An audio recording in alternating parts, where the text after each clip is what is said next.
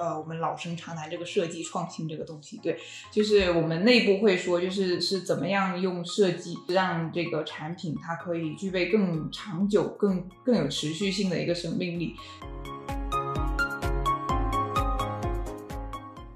嗯，我觉得有一句话说的非常好，只有用户感知到了价值，才能才是价值。用户感知不到，那就是没有。你可能得有自己的坚持。大家其实都做到这个阶段了，就是谁还没两把刷子？那句话怎么说来着？乐观的人总是成功嘛，那就希望他成功吧。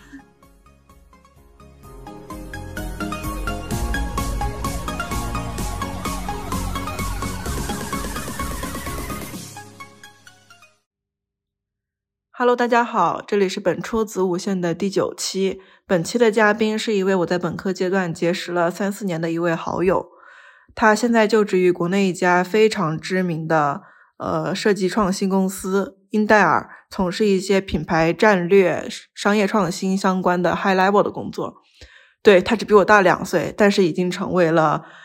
国内知名设计公司的高层管理人员，在短短的三年时间内。呃，但是他本人可能和大家日常认知中的这种精英高层的形象不太相符。他最大的特质就是发傻屌表情包，以及一本正经的说冷笑话。不知道今天我们在播客里面能不能听到他一些比较冷的言论。接下来就请他进行一个简单的自我介绍。以及对于英戴尔公司和英戴尔的一些设计项目相关的一些展开和描述。大家好，嗯，我叫纯元，然后呢，这个是我的艺名，然后，对我现在在英戴尔，就是深圳的一家创意公司，然后担任就是创意总监这个职位，其实也算不上非常高层，因为我们公司的话，其实也就是在三楼，也不是什么高层。对，然后大概是这么一个情况。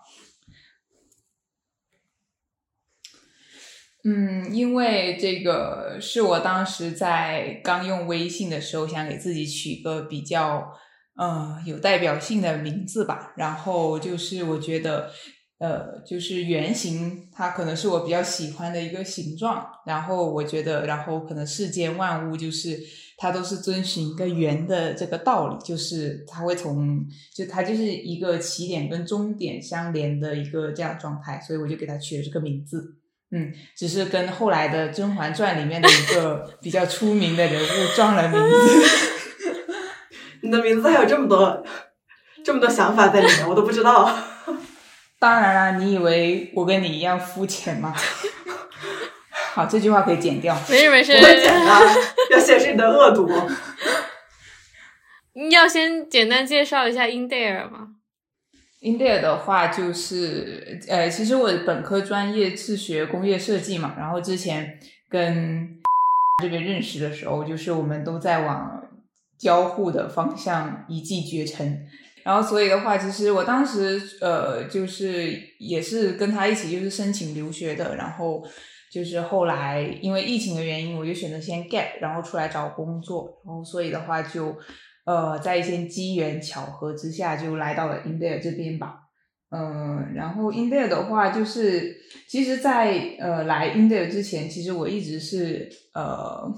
就是会有一种刻板印象，就是会觉得做乙方，嗯，可能就是在设计鄙视链的底端吧。对，然后像我们当时的话，可能进一些大厂啊，然后呃，会是一个比较不错的选择。但是英戴尔的话，就是会让我觉得这家公司还是比较有趣，然后有自己的想法。它跟传统的一些呃做乙方服务的类型的公司会有一些不一样。所以话，然后我就来了，嗯，然后嗯，这也算是对他一个比较高的评价吧。因为你的到来蓬荜生辉是吗？没有没有，是他吸引我来的。嗯，还是要强调一下这一点。对，我可以我可以再补充一下，就是当时纯元去英戴尔的时候，我去了 A 口，所以我觉得我们俩分别是在两个，因为我觉得 A 口也是一个，就是他们也他们也会有很多跟那种创业公司的合作嘛，都是一个比较活力，然后氛围感比较好的一个设计公司。但是我感觉英戴尔他们要更活力一些，我不知道是不是因为在深圳。然后因为我本科的时候有去英戴尔考察过，然后我的导师也经常会跟我们分享，就是英戴尔的一些设计案例。就其实我觉得作为一家嗯产品设计公司，英戴尔在国内确实是非常。非常不一样的存在，我们后面等下可以具体聊一聊。我感觉你们，因为我当时我其实，在大三的时候，在深圳的一家类似的公司实习过，但是我们那家公司就真的是底层的乙方，就是非常的被被甲方 PUA，所以所以就是因因为那场经历，我决定不去读艺术方向的 交互。那可能影响了你之后的人生轨迹，因为一家设计的乙方公司。确确实，对，所以我比较好奇，为什么？我觉得是因为你们比较名声比较大，然后做的东西可能嗯比较高 level 一点，所以你们不会被甲方 PUA，合作的人比较高 level 一点。其实和我们合作的客户类型挺多的。嗯，有的已经是巨头类型的，像高露洁、宁德时代这些。嗯，也有来的时候，我们可能看着他只是一个有想法的孤家寡人类型的那种创业者，可能连团队都算不上。但是我们还是非常享受说看着这这种类型的创业者，就是他打磨出一个好的产品，然后在我们的建议和帮助下，然后他快速成长。甚至成为行业的独角兽，嗯，我觉得可能一方面是说，在这个过程中是和客户达成一个共识，也就是说，你要做除了他自己以外最了解这个项目想要去向哪里的人。另一个层面呢是说，但是说达成共识，并不是说简单粗暴的问客户你想要什么，然后跟着客户的喜好走。嗯，客户找到我们是因为他们非常清楚自己的能力的局限性，他需要我们专业的帮他解题，然后完成他做不了的一些事情。所以我觉得说，让自己能够在这个过程中足够的专业，呃，既不要侮辱自己智商，也不要侮辱客户的钞票，我觉得是职场人不被 PUA 的第一要义。嗯。那那你刚刚也提到了，就是说你现在担任的是一个创意总监的一个职位嘛？创意总监一般会负责什么样的事务跟工作内容呢？我不太了解啊，因为 我也没碰见过创意总监。创意总监顾名思义就是公司里最有创意的人，开个玩笑。嗯，其实比起创意，大家更喜欢谈效率、谈商业化，或者是说。谈路径的可复制性，但是创意总监这个职位吧，我觉得不仅要谈创意，还可以用创意去谈渠道、谈销售，用创意来撬动资源。我觉得是一个很新鲜的职位，所以大家没有遇到过或者听说过也是很正常的。我之前是在 India 的战略投资品牌巴萨，是一个新家电的品牌。最初吸引我加入的也是这个项目，嗯，我从零到一参与了整个产品线的搭建，还有品牌的建设。其实大家一开始并不看好说巴萨在做的就是迷你吸尘器的这个小众品类，但是其实我们是做到了品类的 top one，包括就是说这个初出茅庐的一个品牌。呃，凭借早期的一些创意和产品体验上的优势，跟新能源的一些头部的车企，像理想、AITO、小鹏汽车这种，达成了一种跨界的合作，以及说大家现在在很多机场，包括像深圳特产的一些地方特色店，都可以看到我们的产品。嗯，我觉得其实这是一个。挺不容易的一个事情。然后目前的话，我是在 Intel 做创意总监，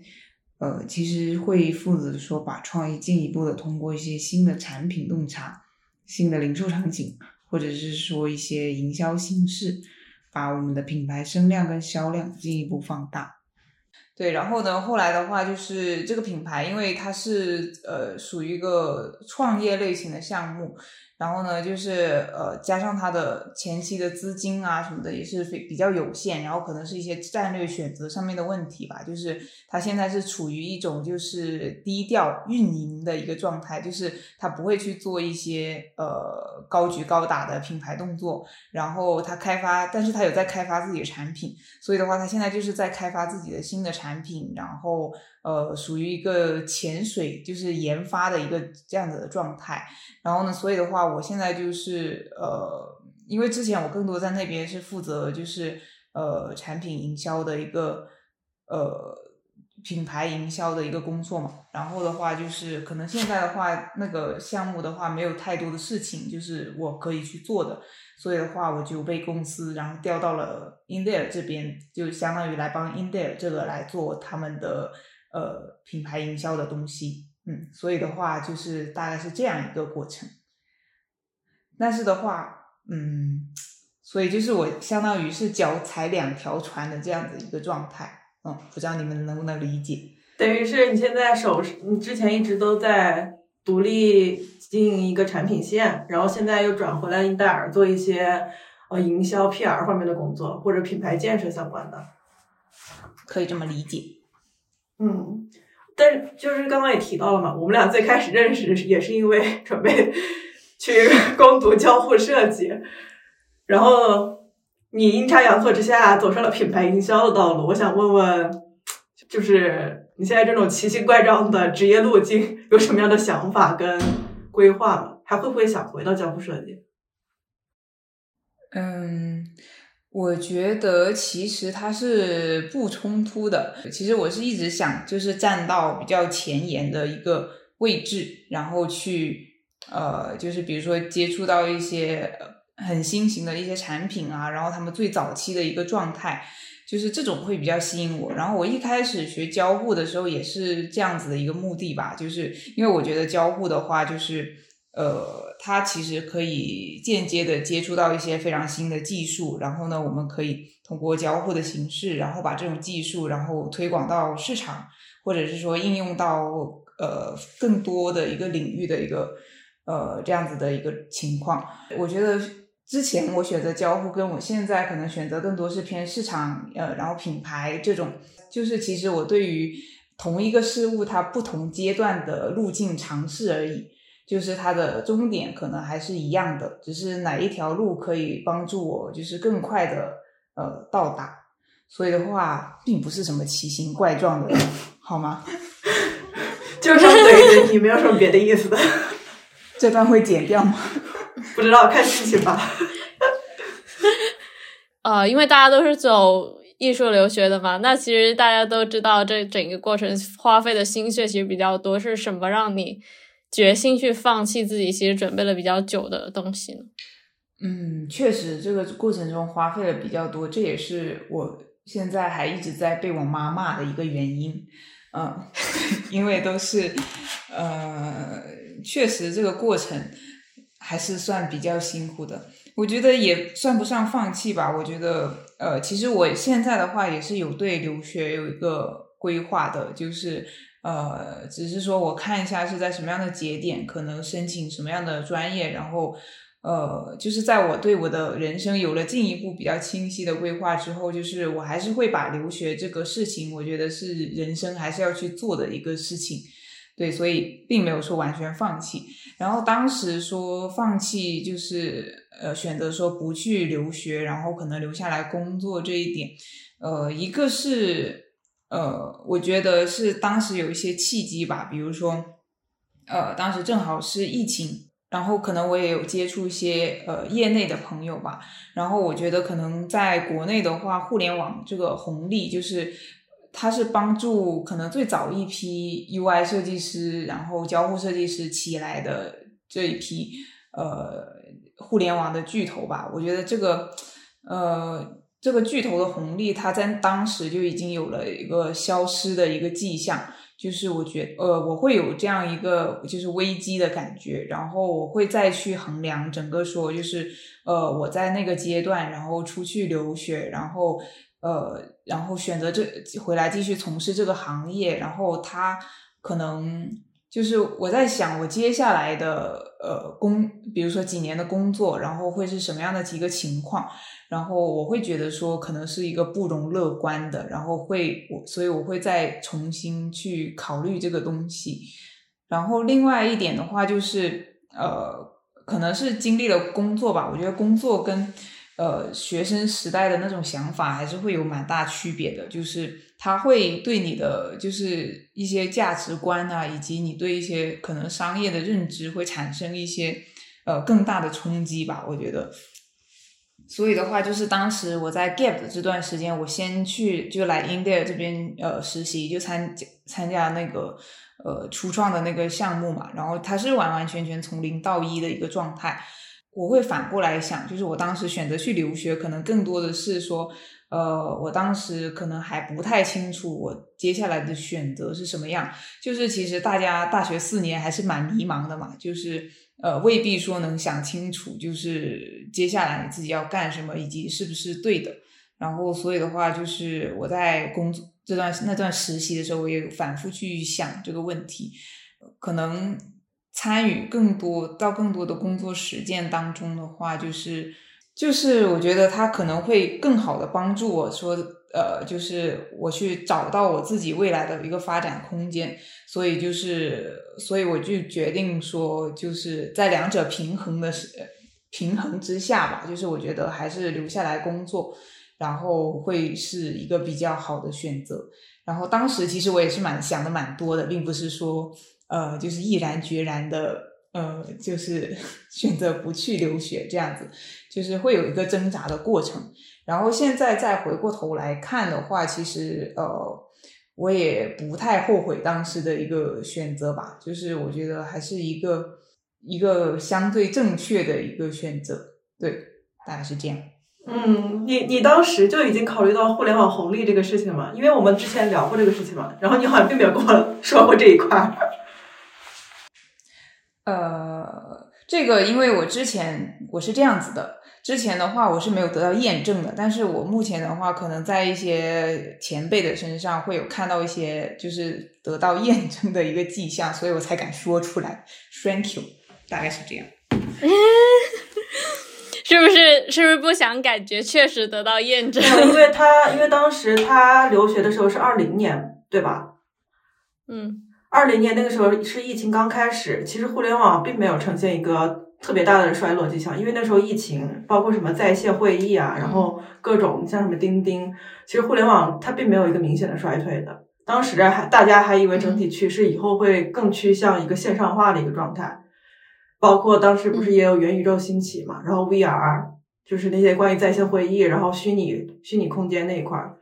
其实当时按照当时的那个趋势判断。很难判断说未来的一个互联网红利会完全消失，就是他现在就是那个纯元现在工作三年嘛，然后我们其实中间一直有不太频繁，但是没有没有间断的联系，对。然后我是感觉，我感觉他找到这工作确实是很适合他，把他关于商业商业上面的一些认知，以及在战略层战略层上面的一些思考都带出来了。然后我觉得那些东西是之前就会就在他性格里面的。我觉得他这个机会确实是把握的很好。然后我记得他当时第一次去英戴尔实习的时候，好像做的也并不是偏战略层上面的工作，好像是偏女性用品的一个用研，是吗？好像是在具体产品里面的一些呃执行类的工作。对我一开始进去的话是做呃产品研究员一个这样子的身份。然后呢，当时在研究的也确实是一个女性的用品。然后呢，这个当时我们在做，然后呢，因为一些情况，就是他那个计划搁置了。然后后来我们又重启了。然后现在那个我们的这个项目在研发的这个新品，就是我两两年多前最开始进来的时候做的那个东西。嗯，啊，等于是你是因为第一个项目因为客观情况的搁置。然后等于这是一个契机，让你进入了后面的从零到一的一个创业项目。嗯，那你在当时最开始加入那个创业项目的时候，是一个什么身份进去的呢？我刚刚说了，产品研究员不是，就是你第你第一个项目是女性用品吧？第二个是从零到一嘛？呃，就那个新家电的那个，不是不是那个女性用品，就是等一下，我们的认知好像出现一点偏差。那个女性用品，你说的是什么？是说情趣用品，还是说什么？不是，我简单来讲吧，就是我呃，大概就是有两个阶段，一个是。呃，从零到一的创业项目做的是家电类，家电类的话，它下面有很多产品。然后，然后第二个阶段就是到 Indale，然后做一个比较成熟的这个乙方公司的，然后他们的品牌建设的工作，这样可以理解了吧？那那其实相当于。我有点好奇的是，英相当于 Indare，它其实自己也做自己的产品研发，就自己有一条自己的产品线，可能你们设计出来，然后找工厂去做出来这个产品是吗？相当于你们自己的一个有一个家电品牌。对，相当于它是它是有孵化自己的品牌，然后家电品牌是其中一个。那为什么 Indare 会做这个决策呢？就比如说传统的像奥美之类的创意公司，他们应该不会去自己去做一些这样的产品，那为什么 Indare 会？往这个方向去走。奥美，奥美是 Four A 公司呀，他们怎么做产品的？对啊，但是但是其实 Indare 做的很多东西不是像就是像营销策划这一类，其实很像奥美他们去做那种广告营销相关的，是吧？嗯，它会有一点区别。像 Indare 实际上它是做产品设计出家的，嗯，它目前是横向拓展成一个。更大的，它能创造更多价值的一个设计综合体。比如说，延伸出来的有产品广告的业务、品牌的业务，还有空间设计的业务。嗯，因为我理解，对于一个品牌来讲，把它推出去是需要更多面的一个抓力的。奥美像这种老牌著名的一个 4A 公司，它的侧重可能是说，呃，客户。要做一个 campaign，那我给你的定义、传播主题和链路，包括说影响到哪一部分人，然后整一个曝光是预期是达到多少？那呃，做什么样的业务，它其实是跟公司的成长路径是有关系的。到我们这边来看这个事情的话，我们呃讲究的是设计经营这个概念，也就是说，从你是一个想法开始。我们开发设计，然后去落地产品，包括说到中间，我们会挖掘品牌它最核心的一个竞争力，去呈现给消费者。到终端和消费者面对面的时候，呃，我们的空间品牌的空间会给消费者提供销售跟服务。那在整个链条里面的话，我们发现是有很多个可以给到客户的承托点的。所以的话，我觉得，呃，我们和 Four A 的他们的区别是在这里。嗯，因为我我现在翻一下，比如说你们给高露洁做的牙刷这一种东西，其实你们是给他设计的是这一整个牙刷的造型，包括它的使用场景，还是说你们只是给他设计整个营销方案呢？刚回到刚刚的问题，就是我可以两个一起回答，就是包括你说 India 为什么会去做自己品牌这个事情，呃，一个是说就是 India 它在比较早期吧，它呃也是我最早说它有区别于其他乙方公司的呃一个能力，就是它可它有这种呃定义一个产品。然后以及说去定义它这个场景的一个能力，它并并并不只是说就是做一个外观的设计，就像很多可能乙方公司会去做的。然后他做的比较成功的案例，我可以简单介绍一下，就是一个就是 Usmile 那个牙刷，然后我不知道你们有没有在用。然后它最早期的时候是呃就是。呃，我们那个创始人就是小明同学，对，然后可以带一下他。然后就是他，他最早就是带整个团队，然后跟那个呃，当时 Usmile 的创始人就是从宝洁出来的，然后他们一起去做这个呃设重新设计一个电动牙刷这个事情。然后呢，他会去根据自己的用户研究啊，然后调研，确实是就是呃。观察记录了，然后大半个月，然后用户的那那种使用牙刷的一个习惯吧，然后他就是呃提出了一个卖点，就是说充一次电用半年，就是因为当时的话，其实大部分国内的电动牙刷它都是呃那种呃国外的像飞利浦啊，然后呃高露洁啊，他们就是呃那种西化的一个产品，它直接拿过来，然后可能就是对中国呃的用户来说，它会有点水土不服吧。然后就是加上呃当时国内的它其实卫生间里面它其实呃其实就是说呃并没有那么大的位置，或者说有那么多的呃插座，然后去。呃，给到这个牙刷来充电，像他们之前的话，那种产品都是带一个充电的底座，然后呢，他们就是一直充插在那个浴室的台面上面，然后它就是呃，所以那个牙刷可以保持保证一直有电嘛。但是其实中国的用户是没有这样子一个呃，或者说是一个。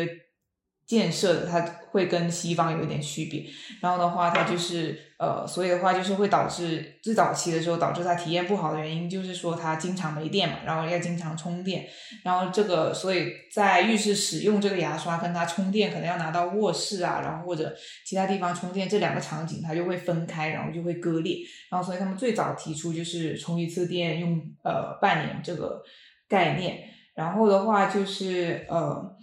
呃，他们当然就是也去做了一些产品外形啊，然后包括一些使用体验上面的创新。然后他们一开始就是也是看到说，就是可能当时有一些新的媒体平台吧，比如说像呃小红书，然后像微信公众号，然后他们也有看到这种呃媒体平台的一个兴起，然后也会去观察说，就是可能在上面易于传播的一个。呃，产品的外观啊，然后以及一些形象展示是什么样的，然后他们后来就帮 Usmile 这边去呃打造了一系列的，就是包括它传播的形象啊、策划，然后呃，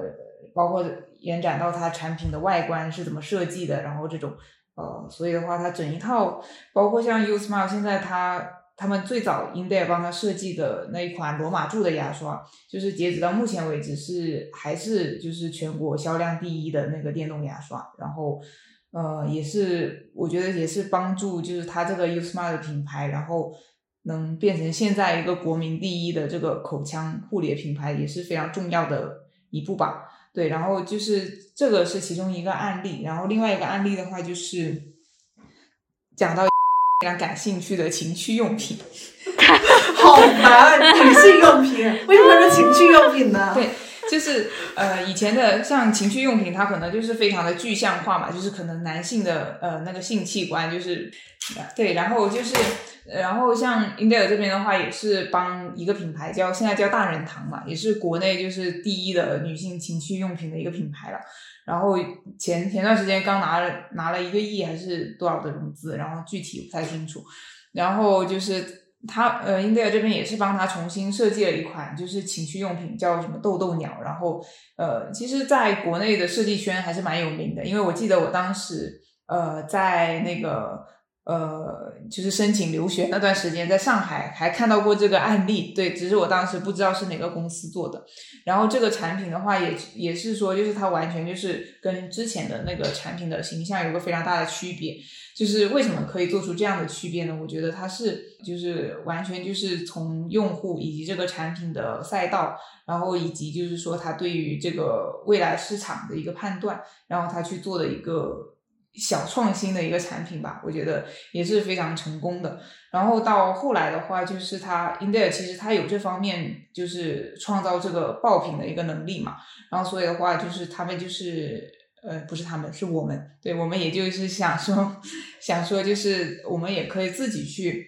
呃孵化自己的产品。从商业上面来讲的话，这其实是两个概念，两个维度。嗯，包括这两年走下来的话，也确实能感受到做品牌它是有挺大难度的。嗯，但是我们非常坚持和认可的是说设计和价，呃，设计和创意在这个过程中的一个价值，也就是我前面说到的设计经验，我们都认为它是可以帮助提升企业的竞争力、品牌力还有革新力的。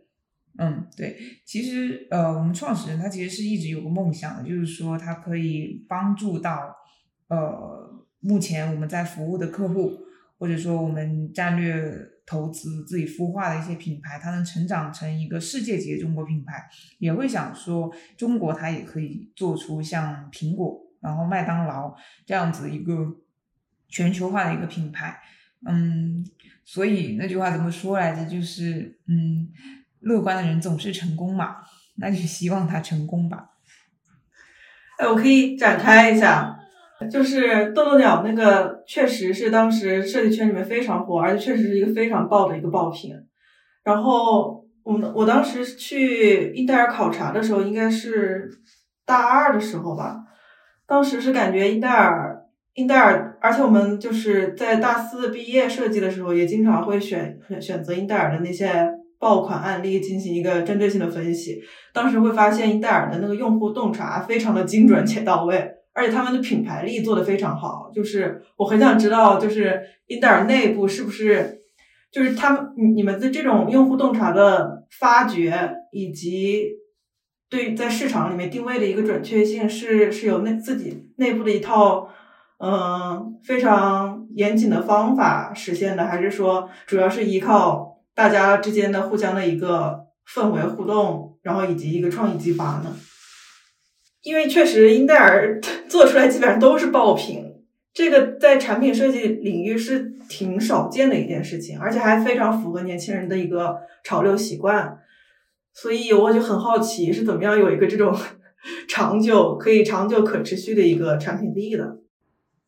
让我想一下，嗯，首先回答这个问题就是，呃，我觉得它一定是有一个红利在的，就是当时那个时代背景，一四一五年那段时间。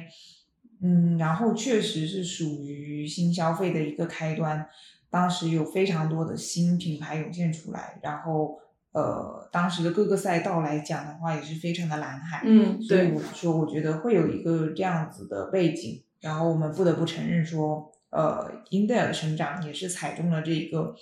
呃时代的红利的，嗯，然后。就呃可以补充一下，就比如说现在可能再有一个品牌方，他想再去做一个电动牙刷，呃，有人呃想做这个事情，他可能再想提出这个卖点，或者是其他一些新型的卖点怎么样？我觉得可能未必也能，就是说达到像当时 U Smile 所能达到这个高度了，嗯。然后另外一点的话，就是英特尔它确实是有一套自己的产品。方法论的，就是从策略到设计到研发，一整个全链路非常完整的一个自己的理论体系。嗯，这个我不知道能不能播。然后，因为我们也一直在探讨这个东西，嗯，也在打磨跟迭代。然后，嗯，但是当然也不是保密啊，就可以讲给大家听，就当做福利。嗯，呃，我觉得可以先这么讲，就是说，呃。英特尔它的方法论的最核心的东西，其实就是呃我们非常常识的这个设计创新的呃这个概念，对。然后我们内部的话会呃这样去说，就是怎么样用设计让这个产品它可以具备更长久、更有持续性的一个商业上的生命力。就比如说当时那个呃 Usma 那个牙刷，它卖到今年已经是第七个年头了。嗯，对，然后它仍然就是占据在这个市场份额里面非常大的一部分，还是第一这个这样的一个位置。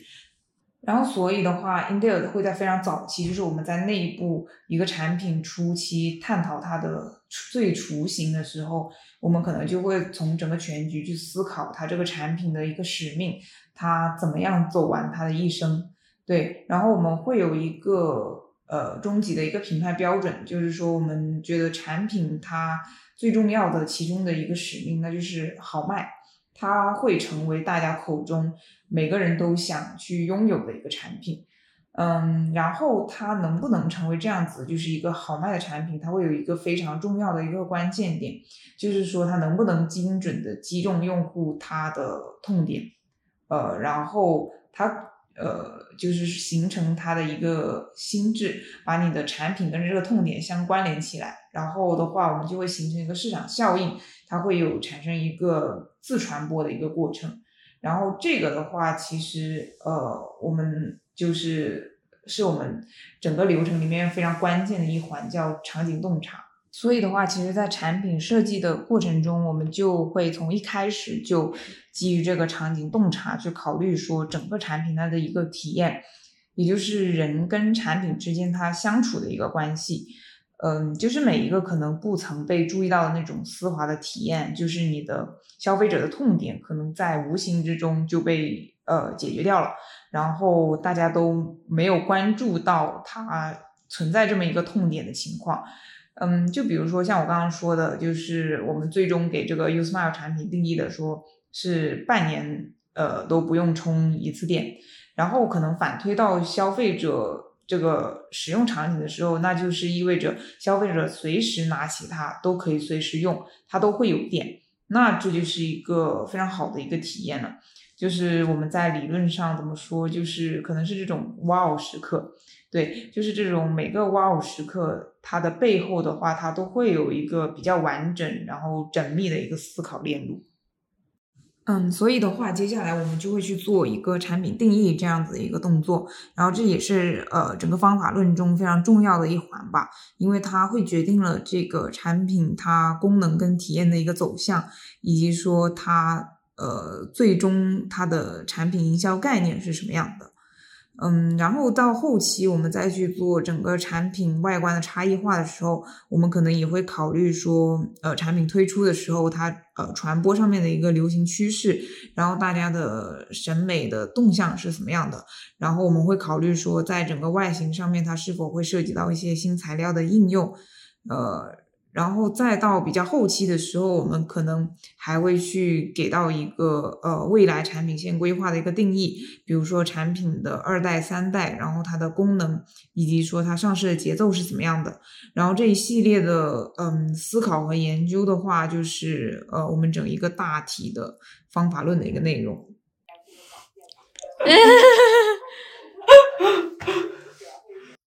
没事，可以基于稿件进行，因为进行提问，因为哎，我感你刚刚说到这个这个关键点就是好慢，但是然后同时你又讲到那个细节，那如果这个但是这个细节要被人注意到，其实还是需要这个营销的协助，是吧？呃，营销它是呃，它两个是这样的关系，就是我们理解。就我个人的理解吧，可能不能代表说 Intel 他们的呃想法，对，仅代表个人观点。就是说，我觉得一个产品的卖点，就是它如果没有办法精准的表达出来给消费者的话，呃，它这个卖点可能就是不存在的。嗯，我觉得有一句话说的非常好，只有用户感知到了价值，才能才是价值。用户感知不到，那就是没有。嗯，所以的话，就是我们会从非常早期的时候就定义清楚，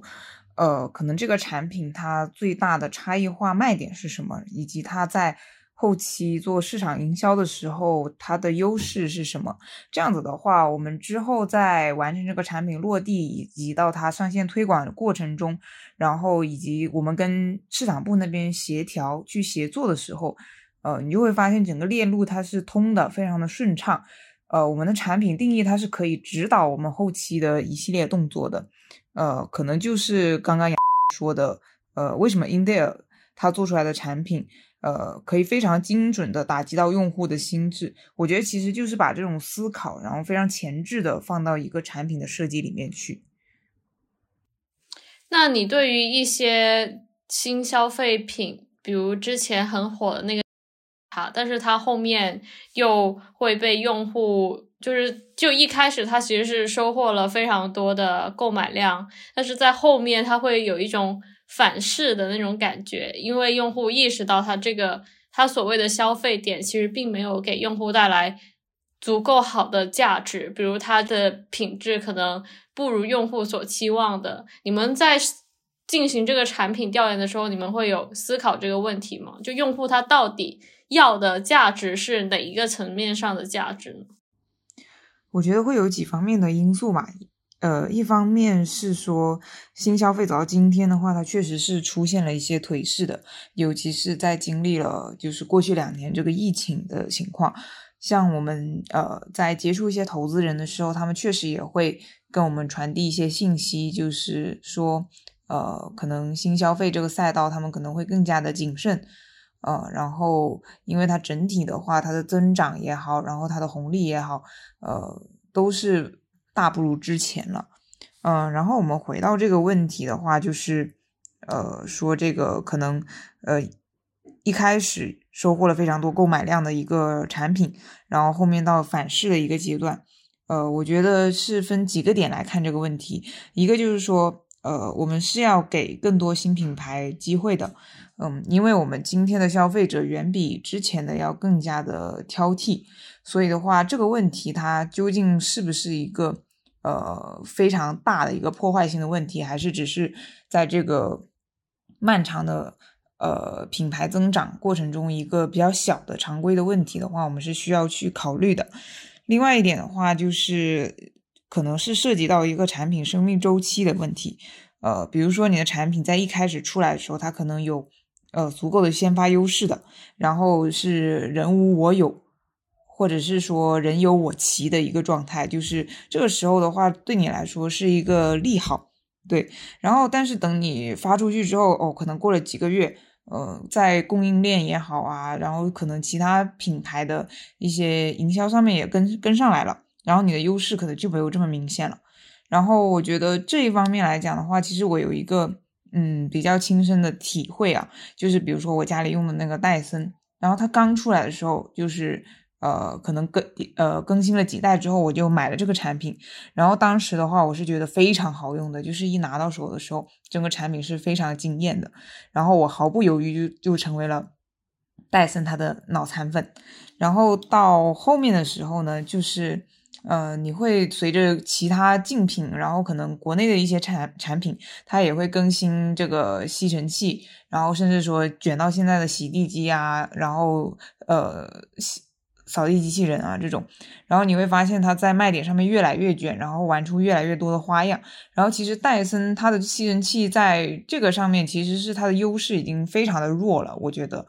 呃，包括像。呃，它可能用到今天的时候，它已经算是一个比较老的产品了。跟一些呃小鲜肉类型的产品啊出来相比的话，它的魅力确实就是会减下去了。包括我用到今天的时候，它会有一些呃滤网堵塞的一些很难清理的一些问题。然后其实这个。嗯，你要说是产品本身的问题呢，就嗯，其实每个产品它一定是会有问题，就是呃，我们没有办法再说在前期做产品设计的时候就把这个考虑的非常的全面，它是一个产品生命周期的这样子一个问题，嗯。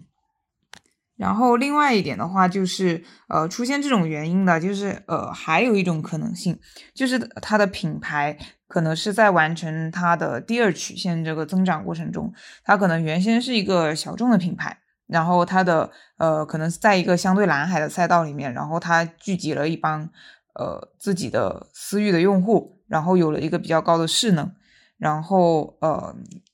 这样子的话，它其实在一个小群体里面，你能想象他是呃能够玩的比较开的。然后等他到哦哦这个我已经玩的非常明白了，然后我需要去寻找一个更广阔的天地的时候，然后那他来到了大众市场，然后这个时候的他面对面对的对手就会更加的强大。就呃举个呃例子啊，比如说像三顿半，它可能本身是做。呃，速溶咖啡这一类的，然后好了，那我现在说三顿半，它要开店，那你开店，你的对手那就会变成瑞幸，变成星巴克，然后这种它的量级是不一样的。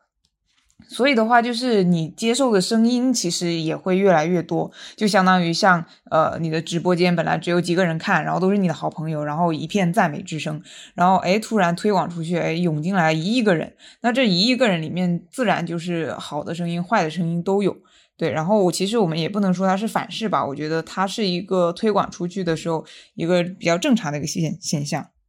嗯，然后另外一点的话，就是呃，我们。呃，非常不太愿意承认的问题，可能就是这个产品它在自己的定位上出了某些问题，比如说它没有呃比较清楚的定义，说自己给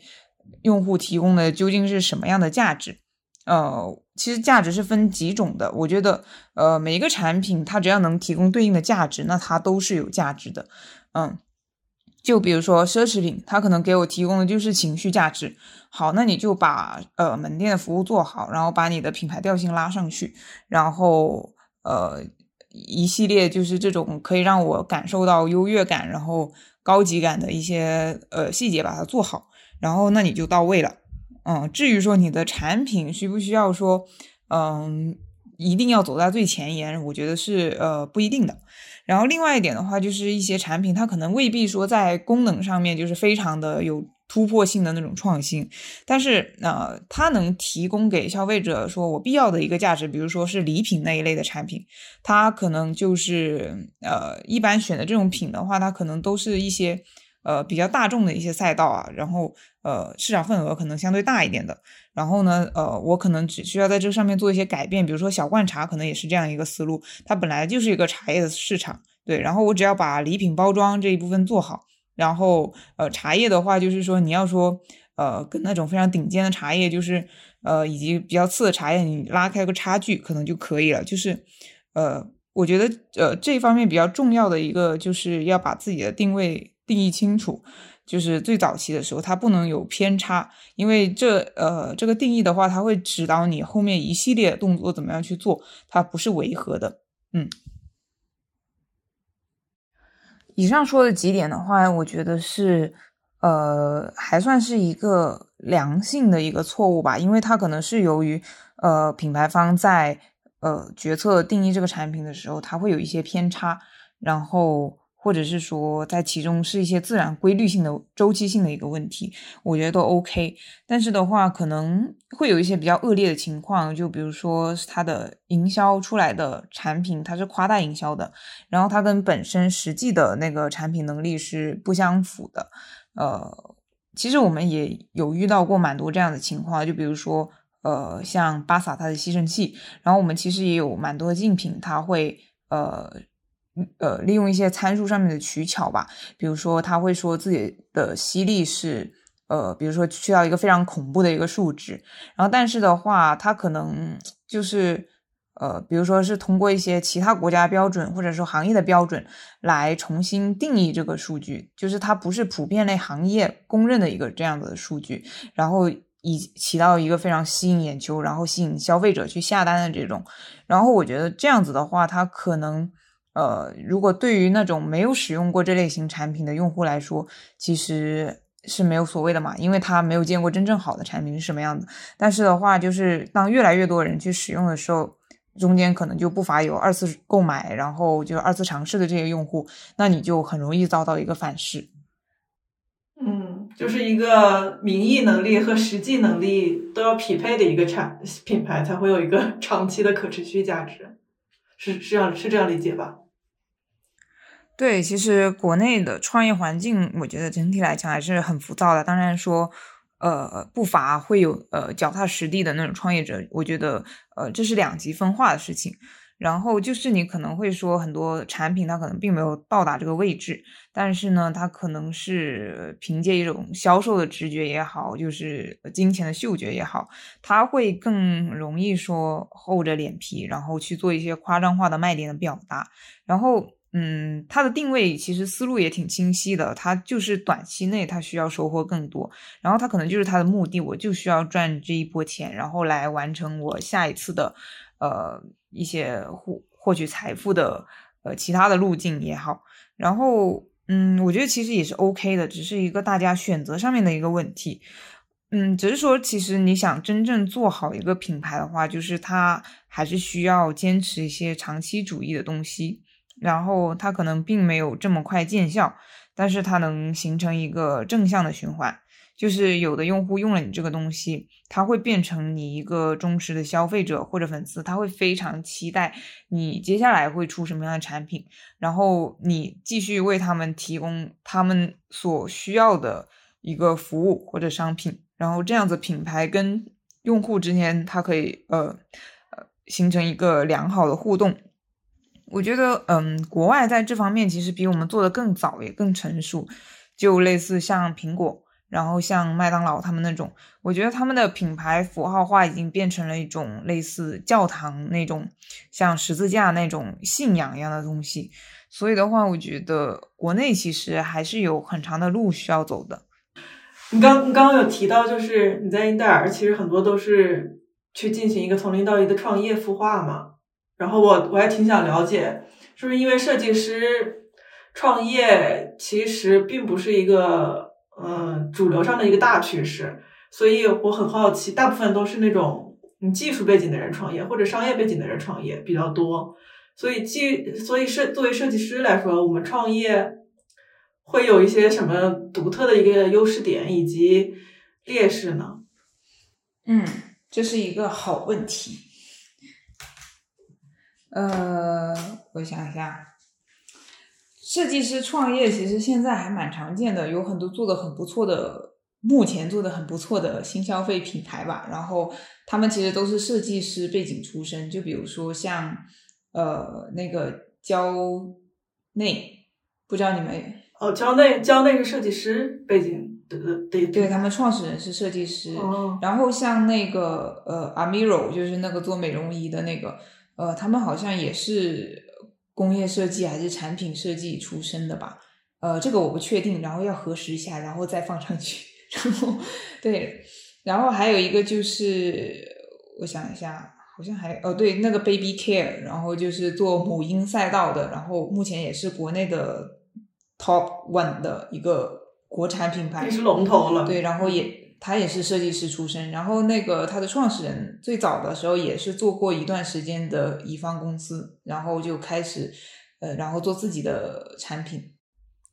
呃，对你讲到说设计师的优势和劣势，嗯，我觉得这个问题可以，就是我们可以从一些嗯，我身边可能已经取得阶段性成功的创业者。然后看到他们的共性，然后我们再反过头来看这个问题。嗯，第一点的话，我觉得，嗯，他们基本上都是复合型人才，就是他们在全局的视野，呃，或者说是不同领域的知识面上面，他们都是有在横向拓展的。但是，呃，可能对于大部分设计师来说，呃，也并不是说局限在设计师这个职业里面，只是说设计师他的正反馈的他的整一个闭环，它是这样子的，就是他先会沉浸在自己的创作过程中，然后呢，他完成一件作品，然后通过这个作品，他获得了一定的正向反馈，比如说是大家的赞赏、认可，以及最后推广出去，被更多的人看到。然后这样子的话，它就形成了一个完整的给到他这个反馈的一个呃圈。然后这个圈的话，可能就是我们经常说的呃舒适圈。像对于大部分人来说的话，从一而终这种其实是更安全的选择。然后人性也其实是一样的，大家都会嗯尽可能的让自己更加舒适，然后去减小一些。呃，不必要的风险，所以的话，当他可能有这种意识的时候，他再去接触一些呃电商销售啊，以及说是一些到供应链工厂这种环节的时候，嗯，他可能就会更加的排斥，嗯，或者说就是可能并不适应这种呃横向跨领域的一种学习过程，所以的话，我觉得这是。嗯，包括很多设计师在内，可能很多局限在某或者说呃专注在某一专业领域里面，就是纵身拼命学习的人，可能需要跳出的一种思维。另外，设计师的优势的话，我觉得也非常的明显。因为就是我觉得设计师他都是往往会更加的先锋，然后他接触到的东西决定了说他可能在最前端能够看到一些呃世界的 B 面这样子，所以的话，我觉得设计师他是更敢就是每天这样子长久的坚持自己真正的一些喜好和取向，我觉得这些可能是嗯其他就是。呃，职业比较少见的，可能很多人，比如说他在有一个创业构思的时候，嗯，他可能一开始是比较坚持自己是正确的，但是他会开始 judge 自己，就是反复的审判自己，嗯，我的出发点是否有问题，以及我走的是不是一个正确的道路。或者说到最后的时候，我是不是面向的是一个呃大众领域的市场？它这个规模足够大，以便我可以在呃中间能够呃获取足够多利益，或者我最终能够做到一个足够大的规模。嗯，他在这种不断的自我矫正之中，他就可能就会丧失掉一开始的本心。我觉得这样子的话，可能就把路走窄了。但是设计师的话，其实我见过很多设计师的创业者，他给我的感受就是，呃，他对他的梦想或者说是创业的目标有一种呃坚持，而我觉得这种坚持，它是可以。穿越很多周期的，就是能让他顶过可能周围人的质疑，以及经济下行这种呃呃无法避免的一些大环境，嗯，所以我觉得设计师想要创业的话，一个就是要打破自己的认知才可以，嗯，你可能需要比较横向的去了解一些其他商业领域可能在发生的一些新的变化。然后你可以动态的把这些变化所带来的结果，然后跟你自己的想法创新的呃有一些整合，嗯，然后嗯，我觉得可能仅仅关注也是不够的，因为。你这样子可能没有办法掌握到非常有深度、能对你自己有实质性帮助的一些信息，因为其实我之前也是做了呃非常多的，就是可能一些书面的了解，然后一些呃这个时代可能碎片化的一些汲取，但是其实你在实践的过程中，我发现我还是踩了很多很多的坑，对，所以我觉得可能要更多的去找其他人沟通。呃，你要放下你自己设计师的架子，就是你并不是一个呃苹果的设计师或者呃什么宜家的设计师那种呃那种时代的产物了。对你应该是一个二十一世纪的设计师，然后你可能去呃跟一些比如说供应商、你的供应链去了解更多的信息。呃，然后包括说整个产品它的生产流程是怎么样的，然后它的管理流程是怎么样的，然后哪些环节会影响到最终产品出货的一些质量，然后或者是一些结果，我觉得这些指标你都是可以定向去关注的。嗯，其实这中间值得学习的东西还是挺多的。嗯，但是很多时候设计师可能呃会因为自己的过度坚持吧，存在一些我们说的自嗨。呃，其实这种是可能是对一些信息判断上面的失误，然后最后会导致一个错误的结果。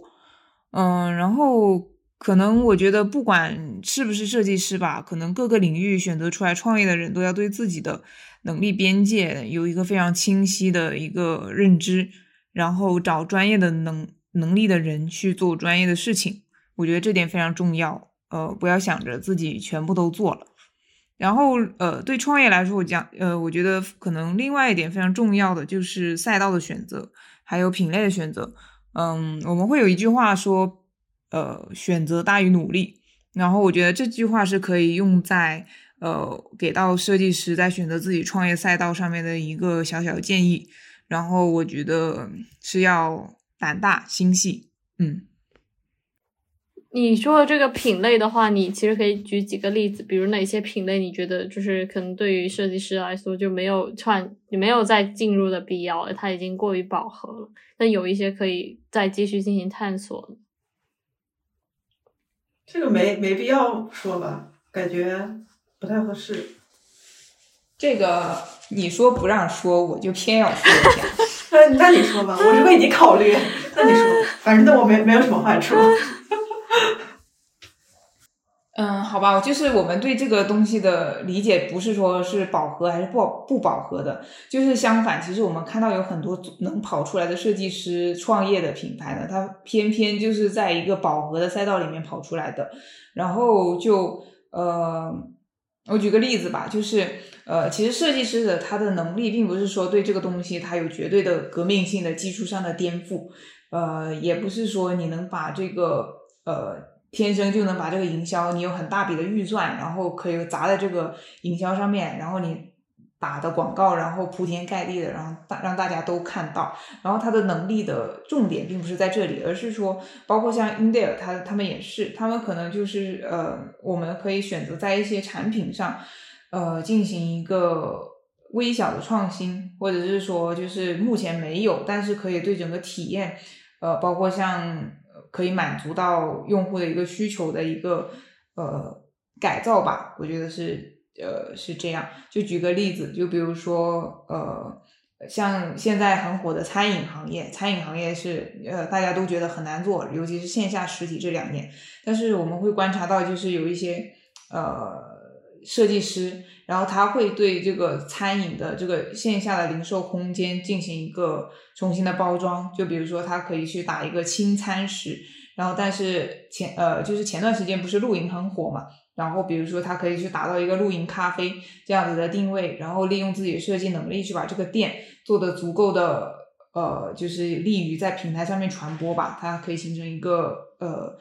带来比较好的一个流量。然后呢，它其实就是可以形成一个呃，自己属于自己的一个商业的生态。就是它可以，呃，就是它其实是充分发挥了这个设计师的这个特点，就是起到一个四两拨千斤的这样一个作用。然后，所以的话，其实那家店就是在深圳的话叫农夫，然后他呃还开了一个咖啡店，也是打露营咖啡那个概念的，叫山池咖啡，做的还不错。然后其实会有很多人就选择在那边，呃，下午可能在那边喝咖啡啊什么的。然后这个品牌前段时间好像是被收购了，高价收购。对，然后我觉得这种是设计师比较好利用自己的呃领域的能力去重新就是在这个里面市场足够大的市场份额里面去切一小块下来的。另外一个就是可以有一个建议，就是说他们可以在一些相对饱和的红海市场里面，就是比如说这个是呃东西是个刚需，呃，它可能是一个。嗯，比如说是吹风机啊，或者是说还是每天可能会用到的一个东西，然后它在上面进行一些呃利用自己的设计能力，然后做一些改动，然后因为它这个红海的市场，它其实或者是说这个品类它是刚需，以及它的消费的整一个就是市场份额足够大的话，像呃是比较适合说像设计师在里面切一小块。然后自己已经可以足够说自己的品牌站住脚的这样子一个份额，然后可以生存下去，然后再考虑品牌下一步的发展这个样子。然后这个是一个嗯比较好的一个路径吧。嗯，讲完了。嗯，你刚刚讲了很多，然后我大概总结一下，我感觉好像设计师的一个比较突出的一个优势，可能就是在于有一个比较。更有更独特的一个市场洞察，然后有一个产品创新力，但是劣势可能是在于它可能对于一些商业维度以及整个供应链维度上面，就是多维度的一个整合，它可能没有，有时候会比较缺缺少关注，然后这个可能是设计师的一个劣势，是是这样理解对吗？对，这是我们狭义上面的劣势吧，但是也会有设计师他能突破这一点。嗯，是的，我之前一直都关注 Airbnb 嘛，就是 Airbnb 的那个总裁其实就是那个设计师背景的一个出身。对，是那个我我在之前一家设计咨询也是了解到，原来他们那家 CEO 是罗罗德岛毕业的。然后我是感觉疫情期间 Airbnb 其实对于旅游行业的冲击是很大的嘛。然后他们也是，既然是实现了一个翻盘逆转，然后又重新把自己的市值翻翻了一番。我感觉这种就是除了对于产品的洞察以及市场洞察以外，还需要一个很准确的一个价值判断，可以在一些危机时刻做一些关键决策。你觉得这种能力是，它会有它会有一个职业职业职业类型？上面的一个明显的一个区分吗？还是说它这个其实跟任何职业没有关系，就是纯粹是一个个人的一个判断能力？但我在思考，Airbnb 它做到如此之大，但它其实企业里面已经有类似于 CFO 之类的岗位，那他们其实会有更专业专业的人士来帮帮他们做更准确的商业上的判断，会不会有这个可能？比如呃，比如不是，其实疫情他们那个。呃，关键决策是 Airbnb 的 CEO 在没有没有通知董事会的情况下自己一个人做的，所以是一个很有魄力的事情。我觉得他对于价值判断上面可能会，我不知道是不是设计师本本身是一个比较带有情怀的一个职业属性，他可能会更有一个人文底线以及一个长期的一个价值判断。我不知道这个会不会有职业属性上面的一些分别。就是它不是那么利益驱动的吗？我觉得可能确实会有，嗯，但是多少我就不知道了。然后，呃，我觉得像设计师的话，就我接触下来的话，确实像你说的，就是他可能，呃，没有那么利益驱动。所以的话，这个东西其实在一个创业的早期的话，或者是说在经营公司层面的话，它可能很多时候上会是一种劣势，就是。呃，嗯嗯对，对就是他可能就是有时候甚至会导致公司的亏损呐、然后这种是很常见的。然后像你说的，就是他，但是他有在可能某种时刻上面，然后他也会就是变成一个呃优势吧。然后像之前我听 Baby Care 他那个老板就是创始人分享自己的一些呃心得的时候，他其实提到一点，就是说他还是他做这个母婴类的品牌的时候，他还是比较相信自己的一些感性上面的判断，就是也就是自己的嗯直觉。然后像可能会会有底下运营层的人来拿着数据来跟他说，可能说哦，你这样的呃，可能做这样的选择，然后会呃会损失掉什么什么，然后呃，我我想起来他那个案例是这么说的，就是他们最早的时候，他用的是一个什么呃云朵包装的一个那个叫婴儿的湿纸巾吧，我不太确定是不是这个产品，但是嗯对，是的然后呢，他讲到说，呃，后来有人就是说，要不要就是说换掉这个云朵的这个符号，然后可能换成其他的符号，换成棉花的，还还是换成什么，反正其他的一些符号去进行一些传播。但是他可能作为一个创始人，他的理解就是说，呃，就是他坚持十年都要用这个呃云朵的这个符号，就是他要把这个东西就是强化，就是大家一想到这个东西，看到这个，然后就知道是 baby care，然后什么的。然后他说他后来就是呃回想自己做这个决策的时候，就是说可能他觉得下面可能运营层的一些伙伴们提的。它会是有一定的道理，就可能短期来讲，对于品牌的曝光啊，以及就是说你做的一些营销传播上面的动作可能会更多，但是呃，但是他基于可能对这个品牌长期要做好这件事情的呃一个终极的理想吧，我觉得就是他可能还是会就是潜意识的做出这种就是可能大家看起来会比较感性的一些选择。嗯，所以的话，我觉得设计师他可能会更更多的有这种情怀的东西在。嗯嗯，但但其实我个人感觉，他当时选择保留那个云朵的一个形象，其实也是符合品牌营销理论的。毕竟你想要打造一个品牌，就是一个高频次的一个刺激嘛，而不是如果中途换了一个，它这个品牌效应肯肯定是有折损的。是的，是的。所以的话，我觉得这个很难说是某种职业的这种呃特有的属性吧。我觉得还是其实它跟人自己过往的经验以及他的认知高度啊，然后会会导致说他做出这种呃看上去很感性的东西，但是其实它是有自己的思考逻辑在的，就嗯跟人也有关系。新消费我感觉聊的差不多了，我现在那我们现在聊回你自己吧，嗯，你说就是因为你因为你工作到现在其实也是也只有三年嘛，对吧？三年已经很长了，你为什么用“只有”这个词？但是三你还有四年你还有三十年要工作，三年 只是什么东西？三年能做到总监，你觉得这个算是少年有成的一个结果，就是一个一个代表吗？就是这个晋升路径是很快的了，就是从开始的一个研究员，三年变成一个创意总监，你不觉得很快吗？嗯，可能是我对我自己的期待有点过高，所以我并不觉得很快。那你觉得就是从一个偏执行岗，然后走到一个偏策略制定的一个，呃，可以说是统筹岗吧？一个统筹岗，你觉得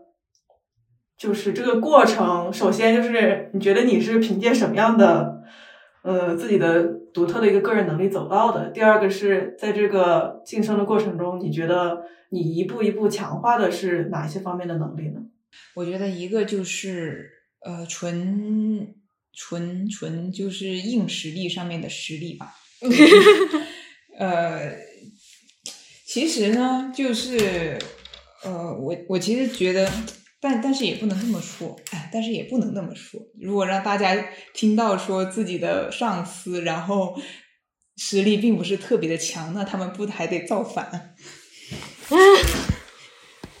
呃，是这样子的，我觉得，呃，我觉得一个一个能力吧，就是也是我面试的时候，就是其实一开始是 Indeed 的创始人面的我嘛，然后呃，他一开始也有在面试的时候非常直接的跟我说说啊、我并不是他要招的这个岗位的人，然后他最后还是把我招进去了。然后，所以的话，我觉得一个是呢，他非常的慧眼识珠，然后第二个的话就 是，呃，第二个我觉得可能有一句话是打动他的，他就是说描呃让我描述一下呃自己有什么样的优势，然后我觉得一个比较大的优势，我当时回回答他的就是说，呃，在做很多事情上面，就是我都会比别人多想一步吧，然后也是这种呃思考呃。就是可能是这种习惯吧，就是会支撑我在工作上面，就是会比别人想的多。然后想的多的话呢，我就会有新的发现，会有问题。然后呢，我就会呃，我自己解决不了的时候，然后我就会去问我的老板，然后呃，就或者问一些比较优秀的一些前辈吧。然后其实的话，这个会在无形之中，就是其实你进步的速度就会比别人呃更快。然后所以的话，这个过程中其实也会形成一些我相对应的呃一些能力吧。一个就是，嗯，我觉得就是呃一个人可能他就是需要快速成长的话，他可能需要有一个叫纠错循环的东西。然后这个东西的话，就是我后来呃，在一个呃什么资料上面，我有看马斯克，他好像是也是这么说的，嗯，然后就是说呃，就是一个东西，呃，就很多时候我们会提出一个问题，但是呢，我们就会呃找到一个理由，就比如说呃，你这个产品卖的不好。然后，那我们大家可能就会呃讨论说，哦，可能是这个呃流量红利啊，然后这个平台平台的红利期已经过了，然后或者是说，呃，这个产品的风口已经过了，然后呃会有这种呃各种各样的就是东西会去回避这个问题，然后呃，但是实际上的话，就是这个问题呃并没有得到真正的解决吧。然后就是这个产品到底不行在哪里？然后我们是没有解决这个东西的，所以的话，就是我们也会同时就是回避了我们就是进一步的进步，嗯，然后所以的话就是，嗯，当时马斯克说的是说他觉得最大的挑战就是要在可能在职场的工作的过程中，就是打造这个纠错反馈的一个循环，就是其实纠错循环这个，哎。大家就是很擅长造词，其实它其实就是说，就是你在这个循环里面，你做错了某个没有做对某个事情，然后它的反馈是不是足够的明确？然后呢，就是你能不能坚持，就是呃，就是持续的去找到这个问题的解决方案跟答案，然后呢，就去完成它的进步，就是一个螺旋上升的过程。其实这个东西，我其实目前的话，我觉得我这方面的能力也不算特别的好，对我还在持续的，就是完善这个东西的过程中。嗯，但其实我是有一个问题的，就是很多时候，尤其是做新消费，它是跟市场，它是更多的是依赖一个市场反馈嘛。但是你很难说，你这个产品它现在没有成为一个爆款，它具体是哪个地方做的不好？就是有的时候可能它的产品本身是一个比较。能够击中用户痛点的一个状态，但是它可能市场反馈就是不太好，就是这个这个反馈的一个归因，我觉得是比较难去把握的一个事情。还是说，在你们的实实实实战过程中，其实嗯，这种模糊的判判断地带是比较少的。呃，其实我们很多时候就是面对这个产品的失败吧，也不是说失败，就是阶段性的失败。其实，呃，其实。不能完全说依靠市场的反馈来做这个东西，就是其实市场对你的这个东西的反馈其实也是非常片面的，就是大家其实呃，就是你理解信息这个东西，就是大家想让你接收到的，就是它可能更多只是一个表层的信息，所以的话，就是我们觉得有时候呃。比如说市场反馈，今天会有一个用户告诉你，你这个产品，呃，比如说是什么，呃，觉得充电时间太短，然后什么的，然后但是是不是你这个产品的续航能力有问题呢？还是说，呃，这个用户的购买这个产品的用户，他并不是你的目标用户，他可能确实是需要一个续航时间更长，然后但是可能其他更各方面就是性能没有这么强的产品来匹配它，然后这个就是。其实会有很多障碍性的因素吧，我觉得市场给过来的那边信息，所以这就是为什么我觉得说可能要嗯呃打造自己这个纠错循环，对，就是它首先你给过来信息可能要够够明确，然后够全面跟系统，然后呃你可能才能找到这个归因，嗯，就是说数据量要数据反馈要足够的大，然后这样才能系统的去。找到正确的那个问题是吗？对，而且就是呃，你可能得有自己的坚持，就是大家其实都做到这个阶段了，就是谁还没两把刷子呢？就是你做出来的产品，就是你自己要对它，首先你要呃，就就是你明确说对于这个产品的定义，然后就是呃，你自己对它会有一个清醒的认知。然后呢，你才能呃比较好的去判断，就是过反馈过来的信息里面有哪些是对的，然后哪些是片面的，然后才可以过滤掉。嗯，感觉 听起来是一个很漫长的过程。然后第二个能力吧，也不是能力吧，可能就是一个认知吧，然后也可以分享给大家，就是我新发现的东西。就是这个也是跟投资人可能交流时候得来的。就是其实呃，设计师呃很多时候会把创意东这个东西看得很重，就是看成好像是决定了呃一个企业或者说是一个品牌，就是它生死的一个呃东西。然后大家可能是受了乔布斯营销的影响吧，就 是对。但是其实这个呃，当时那个投资人是跟我这么说的，就说他说呃想到一个创意并不难，然后。可能就是呃，就是落地执行的效率啊，然后这个其实可能是其中一个关键吧。然后另外一个关键就是，也是关于品牌长期主义的一个东西，就是你得持续的投入跟去运营这个东西。它其实对大部分人来讲，它是更难的。然后因为它其实是一个相对来讲就是重复，然后呃复。就是一些枯燥的东西，就是流程格式化的东西，可能对于一些很多设计师来讲，他会呃比较难坚持下去。然后，但是这个也是呃跟我们的认传统的那个认知是反着来的。然后，所以的话，我觉得这这句话也是挺戳我的，嗯。然后，这个是我新发现的东西了。然后，嗯。然后另外一个就是心态上面的东西，心态上面的长进吧。我觉得就是三年来我坚强了很多，因为就是 其实你到从执行层到管理层的话，就是它其实不仅是说你的能力的一个可能能力边界的一个扩展的一个问题吧，其实还有就是你去呃统筹你的人啊，然后一些人员管理啊，然后一些机制的设定啊，然后这种。其实也是比较关键的一环吧。然后在这个过程中，你就很难说，呃，像我之前的话，其实呃，我会更喜欢像设计师，他其实他更喜欢用一些图形啊去表达，或者说是并不是说直接的人与人沟通吧。可能有一些设计师这样，比如说像我，然后就是呃，这个会让我有一些，嗯，就在这个我在工作过程中吧，就是你难免。必须要去面对一些人性上面的东西，就可能是一些向下管理啊，然后这种呃东西。所以的话，哎，反正等你们工作就知道了，社会是很险恶的。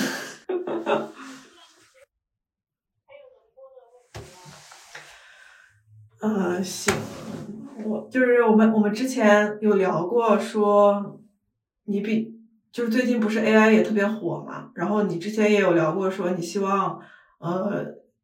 这种设计创意公司可以减减轻对于人的一个依赖性。你觉得现在这种 AI 的一个爆火会会能帮助你更进一步的实现这个预期吗？就是降降低设计公司对于人的一个强依赖。我觉得设计公司目前这种业务形态就是对人的强依赖，是因为它的业务需求决定的。就之前不是跟你聊过那个特赞嘛，他们也就是一家科技公司嘛。然后我研究过他们的做的内容，就是可能是做一些呃像小红书啊，感觉是偏批量性的一个生产。对对对，它是已经算是一个工厂型的，就是把这种东西标准化了一下。然后我觉得这种是 OK 的。然后确实我们也有之前也有接触过这部分的业务，然后它确实需要设计师花很大的人力呀，然后嗯没日没夜的搞。然后确实我觉得 AI 在这部分它是可以帮我们呃，就是提高这一部分的效率的。另外一点就是，其实现在就是可能不讲，不只说设计设计公司这种乙方服务，可能在比如说创业的过程中，然后你做一个品牌的时候，你可能在呃营销环节，然后我觉得 AI 其实也是可以呃在某一些事情上面，就是帮助你呃去减轻你那一部分的劳动力，还是偏执行上面的，对吗？是的，比如说，就跟你们举个例子吧，就是比如说像呃一个产品的投放，然后它现在呃可能依托在抖音平台上面投放，然后呢，它可能是需要有信息流的视频那种效果视频，然后它现在目前我们写那个脚本以及剪辑啊这种，可能都是我们呃需要呃两个岗位的同事来配合，然后它的数量要求是非常的多的，就是呃。它可能需要一天就可能需要几条，甚至可能你投放量大的一些产品，它一天就需要十几条视频，就短视频。然后呢，就是它的，然后它的脚本可能就是要不停的，嗯，根据那个点击率啊、完播率啊这种来进行完善嘛，然后迭代。然后这种东西其实。嗯，简单来说，就是公司里面包括可能在外面找工作的一些人，我觉得他们可能都是不愿意去做这个事情的。然后可能我觉得，可能在未来的话，这种岗位就是大家都会觉得做这种重复性的机械化的生产没有意义的时候，可能 AI 就会有它的意义。然后包括我现在也会去鼓励我的同事去用那个什么最近很火的那个 Chat GPT，然后去写那个脚本，对。那在未来，这种重复性工作所能产生的价值，是不是还真实存在呢？我其实很好奇，就比如说刚刚船员有说到，他们做一些信息流的一些视频脚本，其实就是为了增加产品的曝光度嘛。就是我们现在的这种传播机制，以及以及市场营销方式，未来我觉得是不是会根据这种 AI 的一个，因为它对于重复性生产的一个代替，而产生一个价值的一个。下降，或者是直接把他们的价值给消灭的一个情况，就是未来的一个方式、工作方式、运营方式可能会呈现一个新的面貌。我不知道会不会这样。我希望会吧，至少我现在是非常 比较讨厌讨，就是讨厌抖音这个平台，因为。嗯，它其实就是利用这种，就是呃我们说的那种效果广告。它其实它呃为什么说没有人愿意做这个东西？是因为它确实它不像是我们理解上的那种呃呃，就是那种呃奥美他们做的那种广告。它其实就是一种非常碎片化的一个呃信息，然后挤占你时间跟眼球的一个呃，我甚至觉得是个污染物的一个东西吧。对，然后。就是呃，大家生产那么多这样子的东西出来，然后可能就是可能为了卖出一个呃它的产品卖点啊，然后甚至都是被夸大，然后制造出来的。然后我觉得这个可能是一个不知道是不是一个新型的消费主义陷阱。然后至少呃，像我们的产品可能在呃抖音上面就是相当于你的品牌方就是在给这个平台。在给所有的流量打工，然后我觉得这是一种非常病态的一种商业环境。对，所以的话，嗯，我也像刚刚说的，就是未来会不会出现呃一些新的呃平台，或者是说一些形式，然后可以基于我们这个 AI 的一个技术，然后可以优化我们整一个商业环境。我真的是非常期待。嗯，我是感觉大家之所以现在这么惊讶。AI 的一个效能，很可能是因为就是有太多垃圾工作了。那我们这期是不是差不多了？内容？对我感觉最后可以让成员自己来选首歌吗？选首歌来描述一下你自己这个个人形象，作为我们的结尾曲。你现你或者你现在的一个心情，或者你对未来的一个预期，希望你有一个好一点的预期。我还希望以后跟你工作呢，我觉得我们俩工作应该是很不错的。等我做大做强，就把你挖过来。是，我觉得，呃，其实我最早选择工业设计这个专业吧，就在我大学的时候，就是我是受到了苹果乔布斯的这个影响。对，因为其实大家确实看待这个事物有不同的层面，然后我当时理解的是，呃，苹果它的成功就是源自于一个好的产品，然后所以的话，我觉得产品是非常关键的，然后我就选择了工业设计，然后但是后来我进入职场的时候，就是对这个有了苹果他们的呃各种经营层面、商业层面有更多认知之后，发现就是他们的成功其实是非常方方面面的，嗯。但是就是呃，我觉得我的初心的话，就是当时的初心之所以会追随乔布斯的脚步吧，就是我还是希望说呃，能够做出一些呃，能对这个世界稍微有一点点改变的事情。当然呃，能成为乔布斯当然是最好的，但是我的年龄好像现在有点赶不上他的脚步了。对他这个年龄应该是已经对。应该已经挺成功了，嗯，然后呃，我觉得就是我对自己未来的规划其实也没有特别清楚的规划，因为我觉得就是我的呃，我其实他是我不会给自己太早的下一个定义，比如说我就是一个呃创业人，或者是说我是一个新消费品牌的主理人，大概是这样子，呃，我还是说希望自己有呃成长的空间，因为。我反复在提到的一个，就是大家都是有自己的认知局限的，所以的话，就是很多人其实他会为了保持自己的人设，然后的一致性，然后他会去维持它。然后我觉得，就是我没有办法说，呃，我现在做的事情就是一定正确的。所以的话，我在不断的成长，所以我可能也会在不断的打破自己，呃的这个成长的一个路径也好，选择的职业方向也好，然后。像我之前的话，其实冒出过一个想法，就是呃，我觉得我还可以去当一个导演，然后去 像诺兰一样去讲好一个故事。对，所以我现在对我自己的定义，可能就是呃，短暂的一个未来的期望吧，可能就是我希望做一个呃，就是呃，能够把一些。好的故事，或者我想做一个讲讲故事的人，就是以什么样的方式，可能是以产品，现阶段是以产品的方式去讲这个故事也好，可能未来是以影片呐，然后去传达我自己的一些想法也好，我觉得这个呃形式是不受限制的，嗯，然后如果说非要说就是对我自己的呃成功有什么样的定义的话，呃，就是。之前有人问过一个问题，就是说，呃，假如说有一天你要离开地球，你会带什么样的东西？然后，呃，只能带一样东西，然后你要你会带什么样的东西？然后我当时想了一下，说我觉得我会带张学友的那个专辑吧，因为因为可能我拿拿到太空上去的时候，可能有一天我被外星人追杀的时候放这个歌，他会饶我一命，然后。可能我想做的事情就是能够成为这张，呃，能被大家带走的张学友专辑，然后这种，呃，这种东西吧，比较有意义。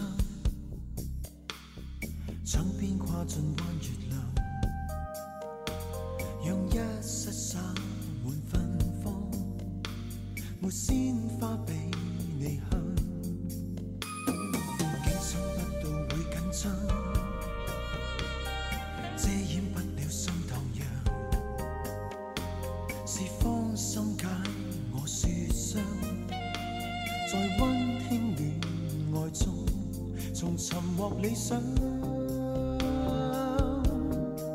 为什么不记过去可原谅？为什么喜欢我从未细想？为什么相拥伴醉天明？是你梦想。为什么一生压到感情上？为什么喜欢我从未细想？为什么轻轻吻我已唇上，任我幻想？